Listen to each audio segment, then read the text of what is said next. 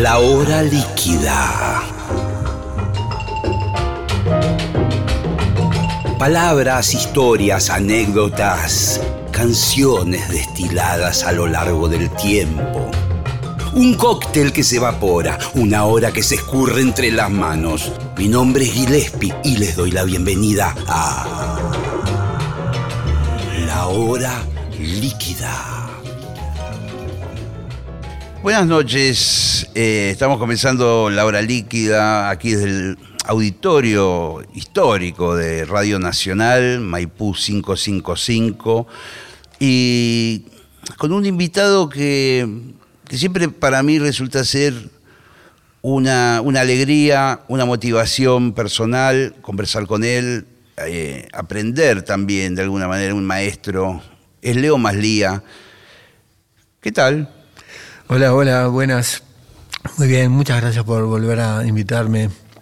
Va, volver no, porque cuando me habías invitado eran otros, otros programas. Sí, es cierto, es cierto, es cierto, es cierto. Pero bueno, es un, es un gusto reencontrarme contigo. Vos sos para mí un enigma, una um, consecuencia de determinados vectores que desconozco que hacen que una mente funcione de una forma inclasificable. a veces eh, desde muy chico, escuchando tu música, vos sos un poco mayor que yo, eh, y viéndote en Buenos Aires, creo que eran las primeras presentaciones con eh, canciones como Agua Podrida, Superman. Eh, yo decía, este hombre, ¿qué? Porque ahí hay una presencia de música clásica, hay una temática que siempre es, por, por momentos, muy humorística, ¿Qué, ¿Cómo podríamos explicar tu, tu funcionamiento? Creo que todo debe ser resultado de una, de una síntesis de, muchas cosas que me rodearon eh, durante la niñez, que es cuando generalmente a uno se le formatea un poco la, la cabeza, ¿no? Sí. Porque, mira, por un lado, este, digamos, crecí en una casa donde un, mayoritariamente el idioma era, era, era el francés, pero a su vez también estaba muy fuerte la presencia del idioma que se conoce a veces como ladino, judeo, español, judesmo, este, eh, digamos el español eh, del siglo XV, este, conservado por, por, los judíos expulsados de España, ¿no? Este, que mis abuelos entre, entre ellos hablaban en, en, ese español, este, pero con sus hijos, que, con mi madre y, su hermano, que, con, con, los que también me, crié, este, hablaban en francés porque habían, este, habían emigrado de Turquía a Francia y después al Uruguay. Este, y bueno, pero aparte de, la cuestión idiomática estaba la cuestión de todas las cosas culturales y artísticas que también este, eh, estaban presentes. Porque por una parte, no sé, digamos, mi, mi abuela durante las horas en que estaba ahí cocinando, haciendo tareas de la casa, este, escuchaba la, la, la radio más popular y más este, común y corriente que escuchaban, digamos, la inmensa mayoría de, de, las amas de casa de esa época, que, pasaba, yo qué sé, cuando en, a principios de los años 60, las canciones del Club del Clan, eh, no sé, canciones de Charles Aznavour en español, o sea, todas las cosas que estaban un poco de, moda, de moda de ese nivel más popular, ¿no? Y después, por otro lado, ellos conservaban, de, cuando se habían ido de Turquía, conservaban algunos discos de 78 revoluciones que tenían algunas músicas turcas, ¿no? Que cosas con otro tipo de lenguaje, otra afinación, pero que a ellos cada tanto les encantaba poner eso y ponerse a bailar entre ellos este, con esa música, ¿no? Este, que era algo completamente distinto. A su vez, digamos, mi tío con el que que también estaba en la, en, la casa durante, gran parte de mi niñez, este, era muy melómano y, aparte de que también había mucha canción francesa que se escuchaba, él también como surgió en esa época, a principios de los 60, la bossa nova, bueno, él tenía los, los primeros discos de Joe Gilberto, de Jobim, este, a, su vez tenía los primeros discos de Piazzolla, tenía, eh, no sé, obras de Bartok, le gustaba mucho también la música clásica, pero también cosas del siglo XX, ¿no? Entonces es como que crecí escuchando un poco de todo, como todo tipo de lenguajes que se cruzaban y este Sí, igual una combinación muy particular. Eh, digamos, bueno, cada persona su mundo y, y, su universo de influencias es distinto, el mío, el tuyo, el de todos. Pero ahí aparecen cosas muy interesantes y, a veces hasta exóticas desde nuestra geografía, donde, nos toca ver eh, eh, o escuchar esa música. Vos hablabas de la música tradicional turca, escalas raras, afinaciones raras, a veces hasta trabajan con, con medio tono, cuarto de tono, eh, porque hay instrumentos que no están atemperados, instrumentos de viento, de cuerda. Afinados distintos, afinados distintos. Igual era muy poco, ¿no? Lo, que, lo que escuché de eso en, en esa época, pero igual era algo muy fuerte, ¿no? Que, igual te, aunque fueran dos o tres, dos o tres temas, porque eran discos que tenían. Sí, uno de cada lado, claro, claro, nada más. Pero bueno, eso ya era algo, otro mundo, ¿no? Y me imagino que vos tenías afinidad con tu tío. Ahí él, él, eh, influía esa Influía mucho, no solo musicalmente, bueno, además eh, él, eh, bueno, él, digamos, tenía, no sé, en esa época, eh, durante mis primeros años de niñez, porque mi madre se separó y se fue a vivir con los padres y estaba él también, ¿no? Entonces, y él se había comprado un piano ya en esa época, tipo, no sé, cercano a los 30 años este, o 20 largos, nunca había podido este, hacerlo de chico, pero quería de grande por lo menos sacarse el gusto y, empezar a tocar piano. Y me puso a estudiar a mí con la misma profesora con la que estudiaba él, porque me vio algún tipo de, oído. Este, de condiciones. claro, ¿Y, vos qué edad tenías ahí, Leo? Y, bueno, cuando, cuando empecé a tomar clases tenía seis. Tenía seis. Claro, claro. Sí, sí. Pero él también influyó mucho en mí, eh, no solamente en materia musical, de las cosas que escuchaba y todo eso, sino también, este, también en lo literario, porque era muy lector y también eh, como que, no sé, los primeros libros que yo leía eran un poco de la biblioteca de él, ¿no? Que tenía, no sé, desde cuentos de, Horacio Quiroga, de Benedetti, yo qué sé, de, eh, obras de teatro de Ionesco, eh, o sea, cosas también que... Y, ese pequeño Leo, digamos, ¿cómo se, se se relacionaba con los chicos de esa misma edad. Me imagino que eras como un marciano. no, no, no, no, no, no, no, porque yo también, eh, bueno, jugaba el fútbol en la calle. Digo, era un, yo vivía en una cuadra donde en esa época, este, no sé, pasaba un auto cada, cada 10 minutos, eh, como mucho. Entonces, este, cuando no estaba en, digamos, en, la escuela, eh, jugaba mucho al, fútbol en la calle con los, los, otros chiquilines de la cuadra y este y también, eh, digamos, no sé, hacía las cosas comunes, estaba en... Sí, sí. O sea, no, no, no era un bicho raro, creo. Claro, claro, porque este, yo... En ese aspecto este, de, relacionamiento con mis compañeros de escuela, de, después del secundario también, este, o sea, me parece que era bastante...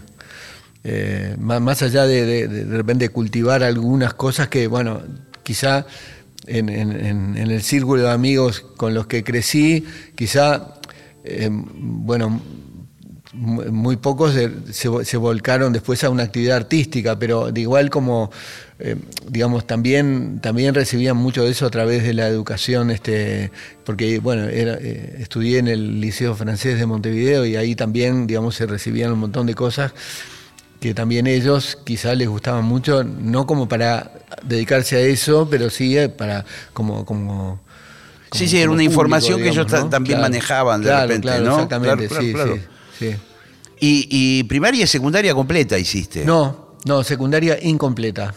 Eh, ¿Y en qué momento, cómo, cómo te desvinculás de la escolaridad, digamos? Bueno, ¿Qué, eh, venía pasando? Mira, este, em, yo, yo digamos, dejé de de, de, de- de- abandoné el, el- el último año de la secundaria, pero sin haber eh, aprobado el, el anterior, eh, o sea, debía materias de- de- del año anterior.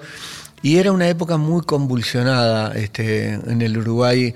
eh, Políticamente, época- sos- políticamente, y sí, este, o sea, yo, por ejemplo, bueno, el, el último año yo no, digamos, no, no, no estaba yendo a, a- estaba yendo a un colegio público, digamos, este, y, y- y era, era como que eh, en ese año prácticamente, viste, lo- las horas de clase eran mínimas porque estaba, había una agitación política permanente, viste, Sí, había sí. manifestaciones, Sí. había ocupaciones de, De los colegios, de- de- sí. sí, ocupaciones eh, muchas veces también de grupos de ultraderecha, Ah. este eh, viste que no, no, no, no podías entrar y estaban con revólveres arriba del techo, este, y, y bueno, y también este es como que to- todo, todo la circunstancia, digamos, este, to- toda la, situación previa al golpe de Estado del 73, ya en los dos años anteriores eh, ponía mucha agitación a nivel estudiantil, este,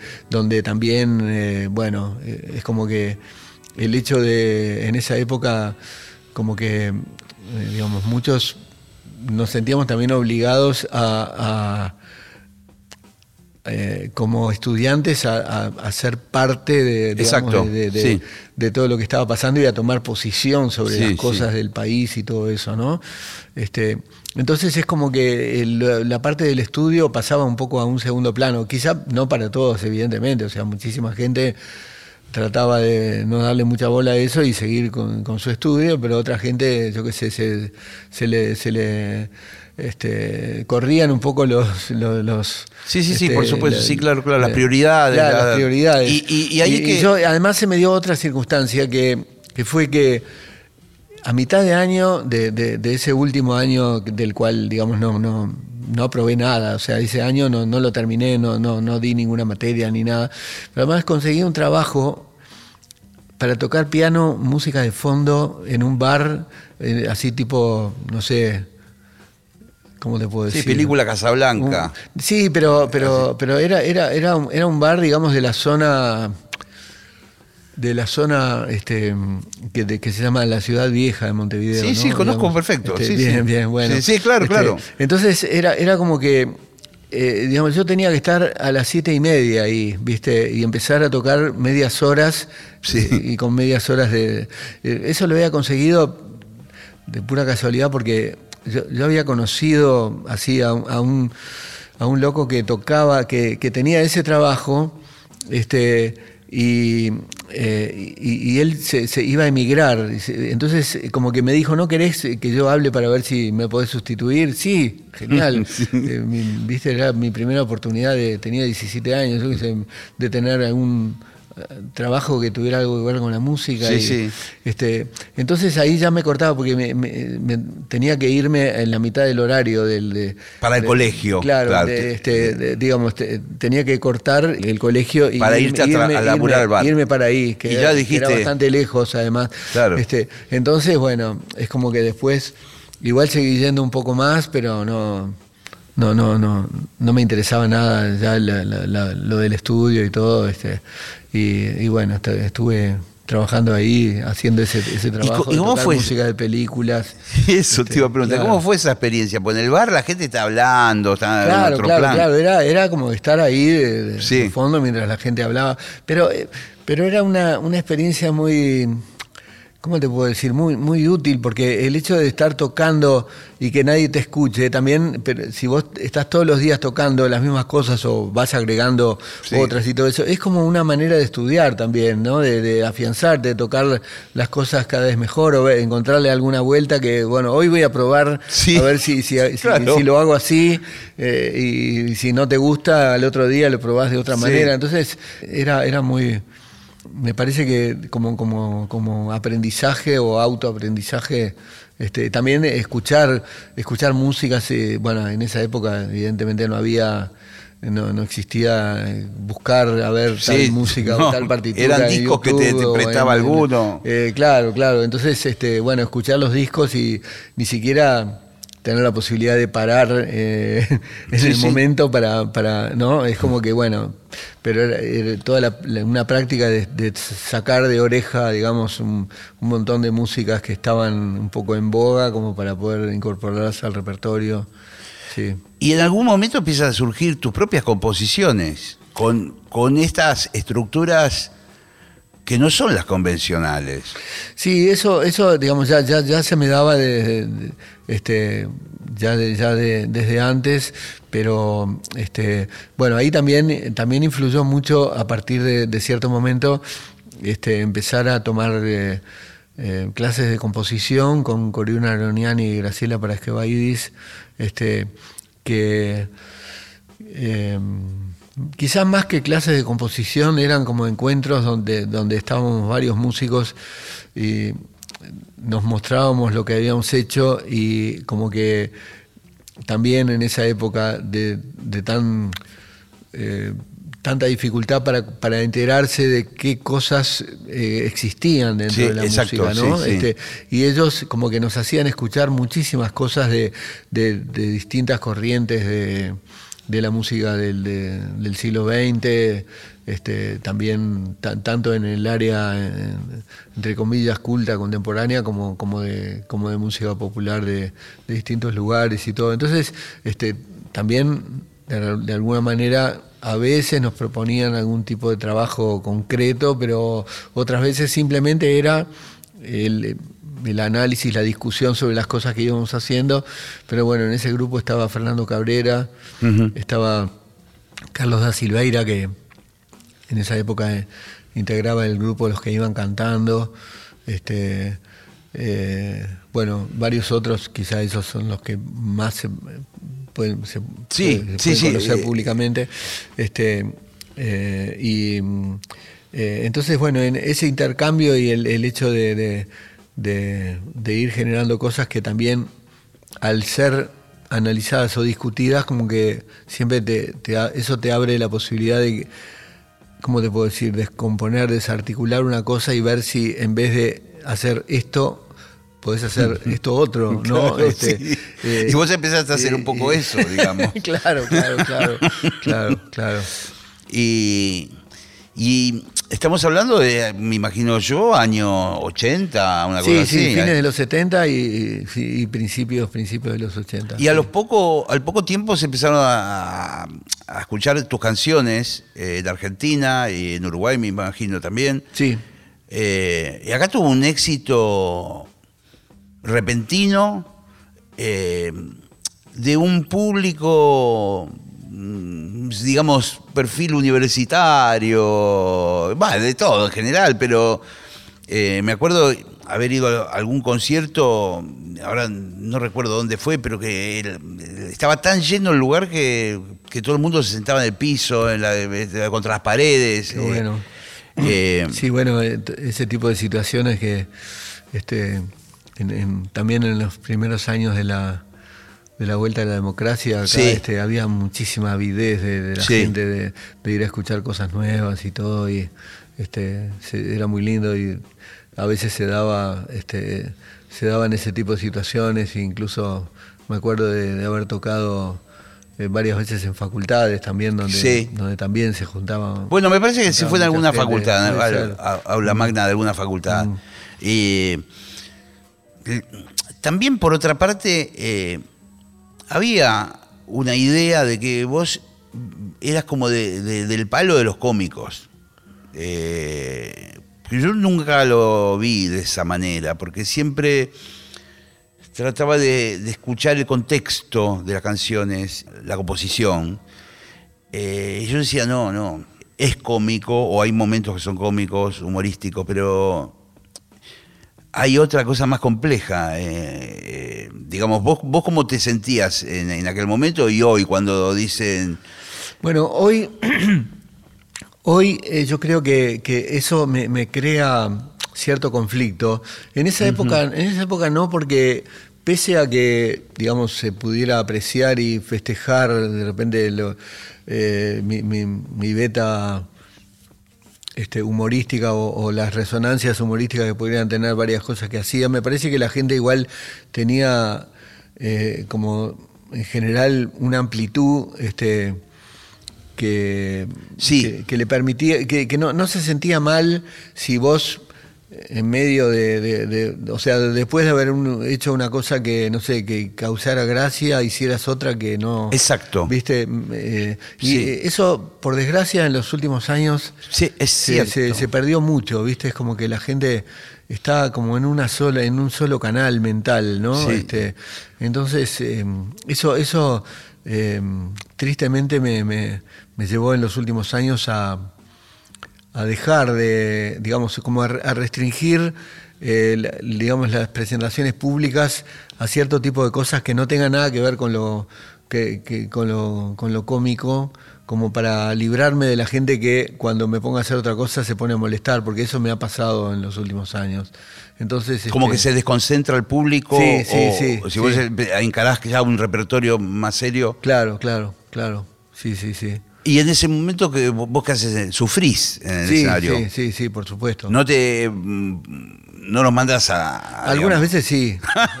Algunas veces sí. Claro, Pero claro. bueno. eh, Claro, claro. Sí.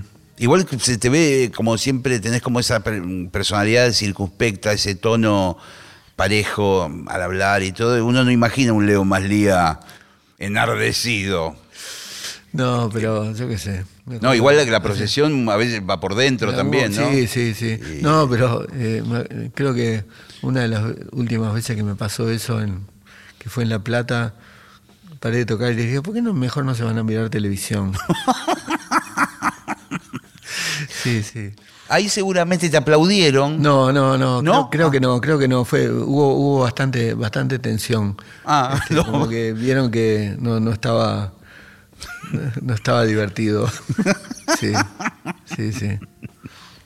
Eh, bueno, también aquí en Argentina, eh, por ahí nos vamos a meter en un terreno escabroso. El otro día que hablamos también te, te pregunté, fue muy loca la experiencia en la tele. Vos estuviste en un programa súper popular que fue Peor es Nada con Jorge Ginsburg, con el negro Fontova, Horacio, y no me acuerdo Sí, con el estuve muy, muy, muy poquitito, ¿no? Fue, Muy fue- poquitito. Fue mínimo, sí, sí, fue un, un mes nada más estuve. Y yo, yo particularmente fui uno de los televidentes que pensaba en vos, Mirá, particularmente. Qué bueno. En- digo, ¿qué le estará pasando por la cabeza a Leo en ese contexto donde era un programa cómico Sí. mm, de alta audiencia, mainstream, como dicen ahora, Sí, sí. en horario principal, con vedettes que entraban en, en bikini? Claro. eh,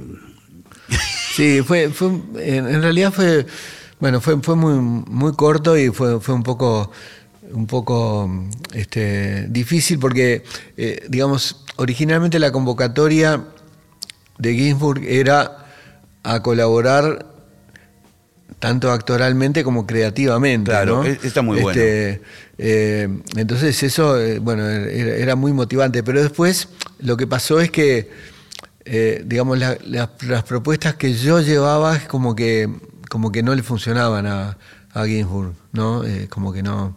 No le, no le, no le- y bueno, y era, eh, él era un poco el, el- Sí, era el- el jefe, él venía de era el muchos jefe, programas, Era el eh, jefe, sí. digamos, este.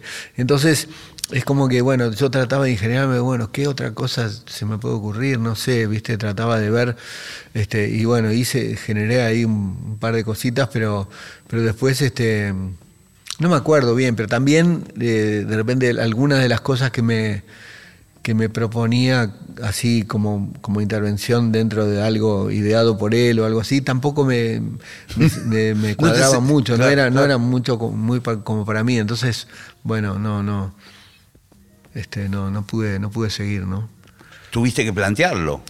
Eh, en, en realidad, este, sí, eh, digamos, como que yo, yo lle- llevaba, escribía cosas y las llevaba y todo, y viste, y como que él me decía, no, esto no, no, no, no lo veo, no sé qué, bueno, está.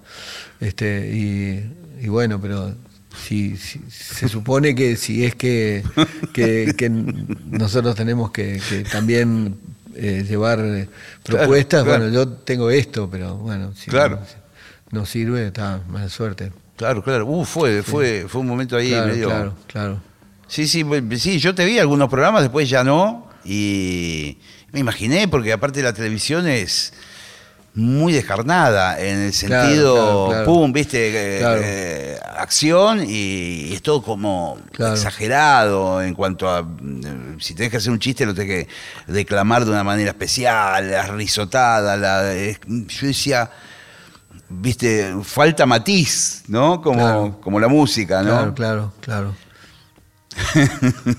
¿Y volviste a hacer televisión? No. Eh, mm, no, tuve un, como un este un espacio en, un canal de cable municipal de, de Montevideo que fue creo que a principios de los 2000 que que se llamó Cuentos de Leo y como que como que yo eh, digamos se, se- se grababan yo yo con, eh, leía un cuento o contaba o Sí, digamos sí. lo, lo- lo decía o un monólogo o algo así y después tenía una edición digital este como que había un como un estudio de, de, de dibujos animados que le agregaba efectos este, Uy, le- le- muy lindo. este, y estuvo estuvo muy bueno eso estuvo muy bueno este sí bueno duró un tiempo no me acuerdo bien cuánto pero este están están ahí en digamos están creo que están en, en YouTube este to- toda esa serie Ahí la pasaste bien, Sí, digamos, en una sí. cosa donde tenías más control claro de- claro de- claro del sí, producto, sí, digamos. bárbaro, sí sí sí Te pudiste sentar y decir, bueno, a mí me gustaría de esto. Claro. claro, claro. claro. sí sí sí Otra cosa que quería De- conversar. tuve, tuve otra experiencia acá en Buenos Aires que, que fue muy buena, pero por desgracia no prosperó, que fue, fue este, eh, un programa piloto que, que se mm, digamos que se, se, preparó, se, se, produjo este, muy bien, se produjo la verdad que con, muy, muy buen muy buen equipo técnico y este y, éramos éramos cuatro que, guionamos y que, que también bueno eh, había muchos actores más invitados. Bueno estaba en un sketch participó Rada participó Jorge Lazaroff este eh, y vari- varios actores de acá este y estaba Annie Grunwald este eh, César Niesaski este, y, yo, digamos, eh, que- También aparecían ustedes en cámara. dirigido por Eduardo Walker. Este, aparecíamos, sí, sí, Sí, apare- actuábamos lo- los sketches y todo, y estu- estuvo muy bueno. Este, y creo que estuvo a punto de, de ser, de, Ser de ser aprobado. aceptado en un, en un canal, pero después, no sé, hubo algún tipo de, de- de desavenencia económica con la, la gente que lo, que lo producía, este, que no, no fue una pena porque Ese te gustaba. pi- pienso que hubiera, sí, sí, sí, pienso que hubiera dado, hubiera estado bueno seguir con eso. Se llamaba el, el colectivo inconsciente. Está bueno. Sí, Está bueno el nombre. sí, nombre propuesto por César, César Niesaski. Como recién lo mencionabas a Rada Lazaroff, eh, hace un rato Fernando Cabrera. ¿Cómo te llevas con, lo- con los colegas eh, uruguayos, digamos? Eh, ¿Solés participar en los conciertos de ellos, en los tuyos? ¿O tenés una actitud así de respeto distante? No, no, eh, creo que hay, hay, hay, hay de todo. Hay, hay este, eh, sí, bueno, muchas veces se dieron, se dieron colaboraciones o participaciones de, uno u otro o mías en cosas de, en cosas de otros mu- muchísimas veces. También, bueno, muchos proyectos conjuntos, ¿no? Con, con, con músicos, este, con músicos uruguayos, por ejemplo, bueno, en los últimos años creo que con lo que lo más me acuerdo, bueno, hace hace poco, hace pocos pocos meses tuve un recital ahí con varios con varios músicos, pero digamos que era básicamente un recital mío, ¿no? Pero pero hice recitales en conjunto con por ejemplo con Elena Ciabaglia, una una compositora y cantante muy muy buena de este de Montevideo, este y también con María Bentancur, este que hicimos presentaciones allá y también vinimos a hacer Sí. un recital a dúo en, en Sí. CSK. Este, pero, este, bueno, con, eh, con, con- tuve No, no, muchos tipos de muchos tipos de, de interacciones y colaboraciones. Por ejemplo, bueno, con Rada que me- mencionaste, eh, yo hacía, digamos, yo guionaba y editaba un radioteatro donde él eh, era el personaje principal. Este, No escuché era, era un programa de radio de- que tenía él con, junto con, con, con, eh, eh, digamos, él, era el- él y César Martínez eran como los conductores y también estaba Silvana Lombardini, que, que después se, se vino a vivir acá. Este, y Lea Benzazón era la, la productora del programa, sí. pero eh, los cuatro actuaban, eh, digamos, en ese radioteatro, ¿no? Lo- lo leían ahí al aire, digamos, no se o sea, grababa. eh, lo- se grababa, sí. Ah. O sea, ellos. Yo, yo les mandaba el guion, entonces ellos lo, lo actuaban, lo gra- grababan y después me daban esa grabación para yo editarla y, y, este, y agregarle momentos de música y todo. Y incluso en, mu- en muchas partes ponía, entre, eh, por, ej- por ejemplo, ponía un, no sé, un- una serie de versos y les Sí. ponía cantado. Entonces ellos improvisaban el canto. No Rada sabían cómo y era la César, que melodía. es tremendo cantante, ¿no? Este, Cantaban cualquier cosa, digamos. Cantaban, sí, pero no, no era tan cualquier cosa, era, eh, estaba buenísimo lo que, lo que hacían. Entonces yo después le ponía un acompañamiento instrumental a eso que habían cantado, ¿no? Este, Y ellos lo escuchaban al aire y se, y se sorprendían con lo que había quedado, ¿o no? sí, sí, sí, claro, claro, seguro. buena- qué seguro. bu- qué buena Estuvo idea. muy bueno eso, du- duró, duró un par de años. Y por ejemplo, con, con- el rock nunca te metiste demasiado. O sea, bueno, no, eh, eh, como. tuve, tuve, eh, mira, este, tuve mm, eh, mucha cercanía con un grupo que, que se llamó Los Tontos, que era Sí. un grupo de rock de la movida de mediados de los 80, Sí, que fue, digamos, como la segunda etapa de de florecimiento del rock uruguayo, digamos, ¿no? De, de la primera quizá fue en una época en que ni siquiera se llamaba rock porque Claro, es como que el- en los quinto, 60 eh, en Shaker. los- no, yo me refiero a, por ejemplo, a los Shakers. Sí, sí. Este, que, bueno, no se llamaba rock en esa época, claro, ¿no? era música beat. Beat, beat. Después se empezó a llamar rock de nuevo, como había pasado en los 50, aunque, Sí. bueno, no era lo mismo, pero la palabra rock creo que vol- volvió, a, volvió a darse un poco ahí en, los años 80, ¿no? Este, pero había habido toda una movida, no sé, el grupo Siglo, este, eh, había eh, un montón de grupos en, los 60 y principios de los 70 en, Uruguay.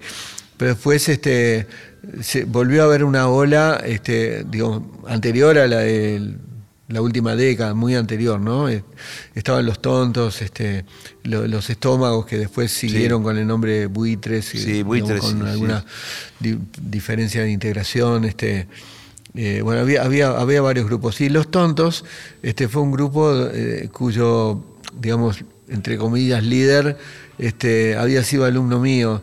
Y, este, y, bueno, y ellos en algún momento cantaban alguna, algún- alguna canción mía y bueno, de repente eh, yo aparecí en alguna, en alguna presentación de ellos y eso. Después también hubo un grupo, eh, un grupo que Bufón, este, pero ya en, ya en eh, ya en los años 2000 y pico, que también este, bueno, que, cantó al- alguna canción mía. Este, hay un, hay un disco rockero, digamos, muy, muy bueno de, de Mónica Navarro, que es una cantante Sí, que, sí, de la Tabaré era. Eh, ¿No? Del grupo La- No estoy seguro no, si no. estuvo ahí, la verdad puede ser, ¿eh? puede me- ser. sí, me- sé ahora me porque, confundo, una ru- rubiecita de pelito corto, ¿no? ¿Verdad? O- eh, ha estoy- cambiado de color de pelo, Pero no estoy seguro, no estoy seguro si, si será, si, Que a- veces sí, hace porque con- ella también cantaba tango antes. sí, ah, este, y co- conduce a veces este, en televisión. con- Sí, conduce, Sí, conduce a veces, sí, sí, sí. Sí, la tengo- la tengo de- de algún Bien, lado, bien. Bueno, ella grabó un disco así muy rockero y ahí hizo una versión en rock de una canción mía que originalmente no tenía nada que ver con eso, ¿no? Imagínate mi hijo, pero muy buena versión. Este, o sea, bueno, hay como una especie Sí, bueno, de- Jaime Ross, de- eh, que podemos decir por ahí, no, no- tampoco es, es música popular uruguaya, Claro, ¿verdad? claro, pero claro, algo de rock tiene. Sí, eh, sí, Jaime. bueno, Bueno. Calamaro grabó canciones Sí, tuyas es verdad, es verdad, sí, eh, sí. aquí en Argentina. Sí, es verdad. Eh, y, y- y vos, digamos, has hecho, lo- lo- digamos, la, la contracara de eso, que es de grabar alguna canción de, por ejemplo, músico argentino. Sí, ¿De sí, quién? sí, sí. Es más, tengo eh, una especie de... eh, es un disco, pero que es un disco así como compilado, digamos, que está en, la- está en las plataformas, eh, que se llama Argentinos, que son todas... ¿En serio? Todas Ah, versiones, son, todas, son todas versiones mías de, de cosas de autores argentinos. Lo que pasa que, bueno, algunos no, no- son de esta época, son, por ejemplo, versiones de, de- de tangos este, clásicos, este, pero también hay cosas de, de- Bueno, por ejemplo, hice un disco también todo de eh, canciones de Jorge de la Vega. Sí, Jorge de la Este, Vega, qué interesante. Sí, de, la, de, de- de- de la movida del Instituto de Itela Sí, y todo eso. sí, sí, sí. Que quedaba acá a una cuadra y pico de donde estamos ahora, sí. El instituto. Y bueno, ahí están incluidas algunas de las que había hecho de versiones de, de Jorge de la Vega, pero bueno, otra- otras, otras cosas de, de- de autores también más recientes también hay este, en, ese, en ese disco. Es decir que, digamos, el approach que vos tenés con estos músicos, con estas canciones eh, que fuiste eligiendo a lo largo de tu carrera, digamos, de sea tango, sea Jorge de la Vega o u otros, las tomás y, qué, y qué es lo que, digamos, a partir de eso construís. Porque no, me- no, no te veo haciendo la versión tal cual.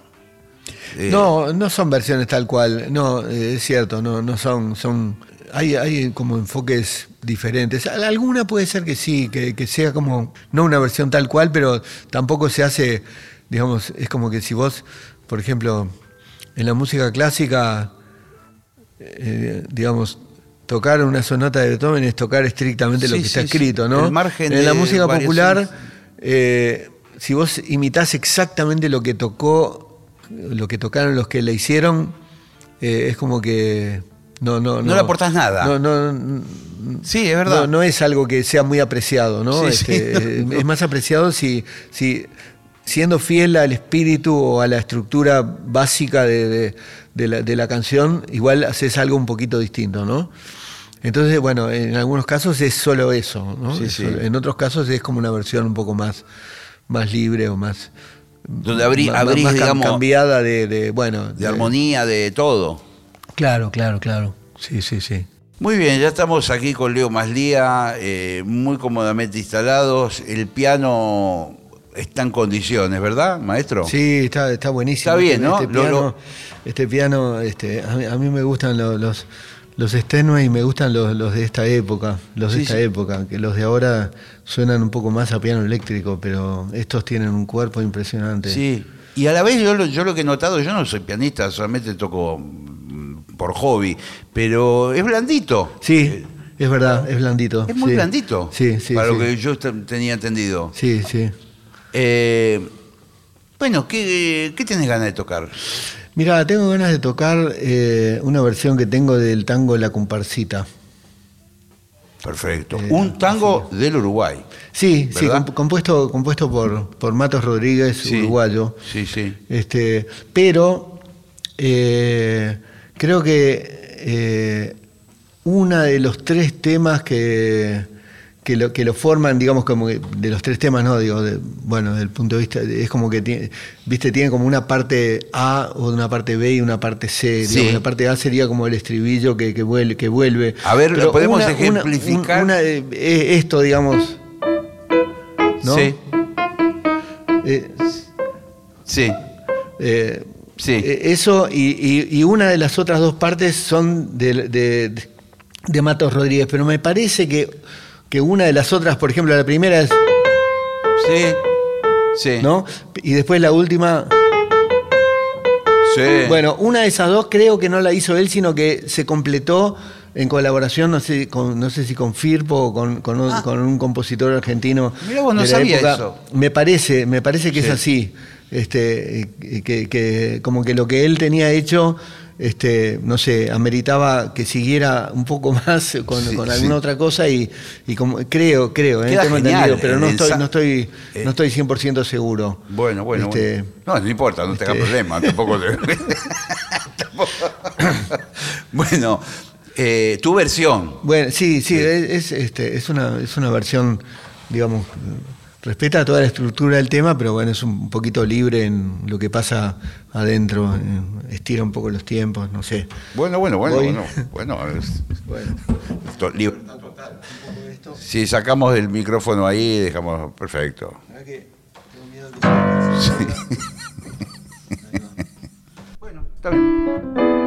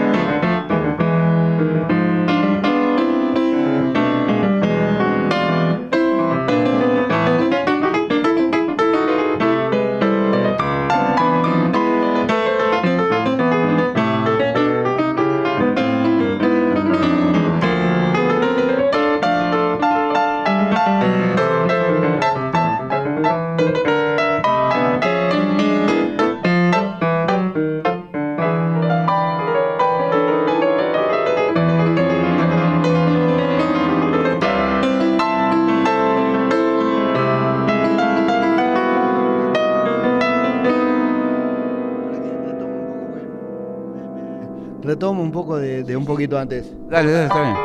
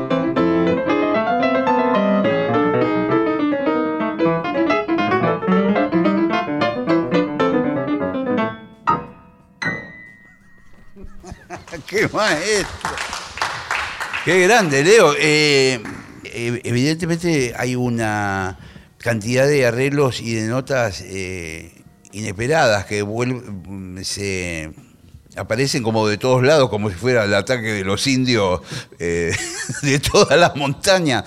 ¿Qué, qué, qué laburo impresionante hiciste. Sí, es cierto, es como un ataque el tema. Sí, porque viene por todos lados, bajando a, eh, a campo traviesa. Un asalto. Sí.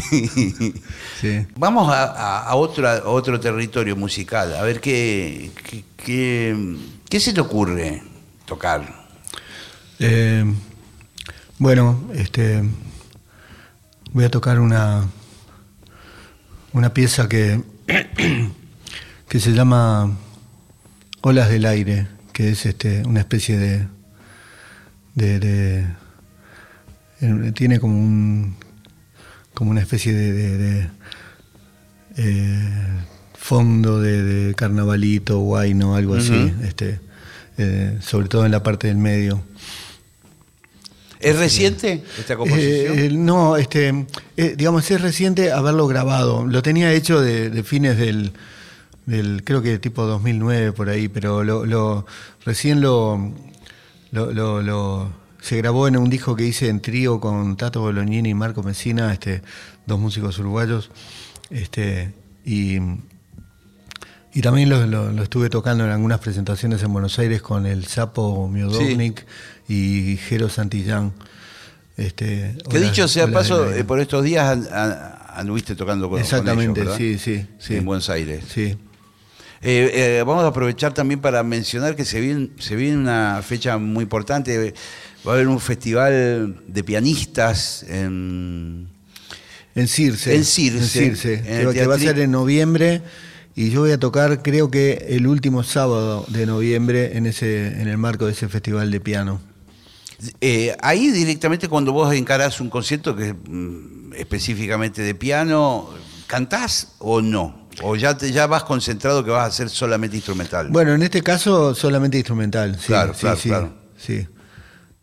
Pero bueno, algunas veces se, se dio que Sí, sea un, un- una- un- como un festival centrado en el piano, pero donde también puede haber otras, otras cosas, ¿no? Sí, sí, sí. ¿Este tema que vas a tocar va a estar incluido en ese concierto? Sí, sí, seguramente, seguramente sí. Igual Sí, yo te sí. pregunto con mucha antelación, falta un montón, pero ¿este tema está en la lista? Es muy probable. Bueno, muy bien, bueno, genial. Bueno. Vamos, eh, Muy bien. es Leo Maslía, es la hora líquida, estamos aquí pasando un momento fabuloso, muy bonito. Música.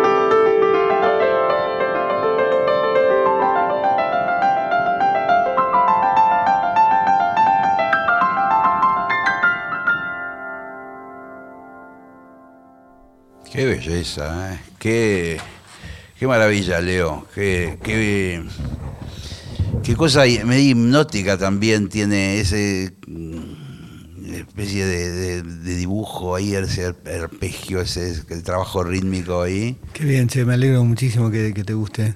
Sí, sí, y cómo se sostiene durante toda la canción Mm. ese, ese pulso. Estaba pensando, estas composiciones, bueno, eh, ¿vos te, las pasás a anotación Sí. musical? Sí, sí, sí. ¿Las está- es- ¿Escribís todo esto? La, todo- la comparsita. Sí, también, también, está todo ¿Pero escrito. qué son? sí, Eh, está, 75 páginas de... está todo escrito, sí, sí, sí. Sí, sí.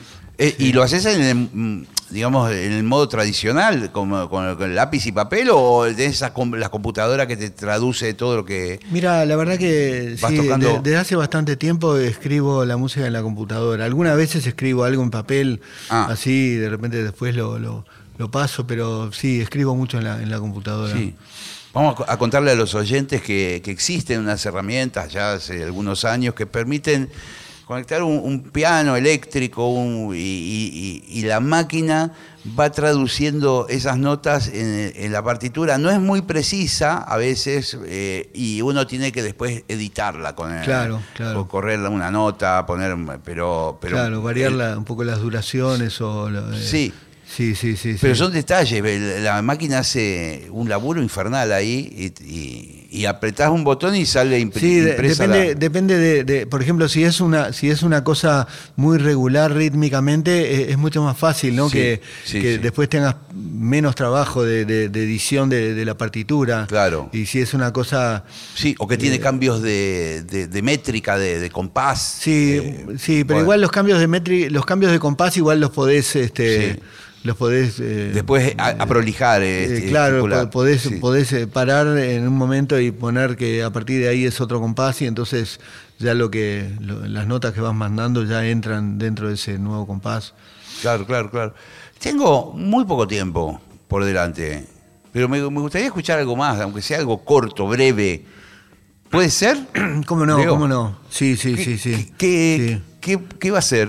¿Qué, qué A música? ver, a ver si me acuerdo, a ver si me acuerdo una, una canción muy, muy cortita que, que tengo de, de hace años, a ver si me sale una, una canción. Bueno, sí, sí. una canción, a ver si, a ver si me sale. Claro, porque el tiempo. Una canción que se llama El pajarito, a ver. A ver.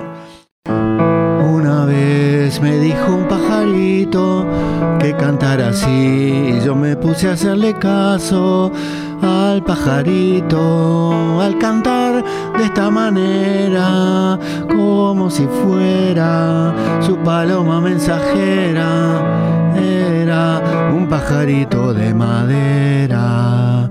Yo canté las noches y los días como quería ese pajarito, como me dijo él que yo cantara.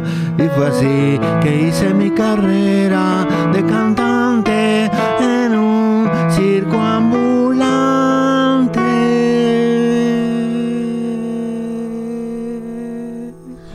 Qué maravilla, qué cosa más complicada, por favor. El pajarito es. ¿Este tema se llama El pajarito? Sí, el pajarito. Bueno. Sí. Leo, gracias por la visita, como siempre la hemos pasado gracias muy a bien. vos por, por la invitación, por el reencuentro. Muchas gracias. Muchas gracias. Eh, nos encontramos el martes que viene aquí en La Hora Líquida. Chau, chau, pásenla bien.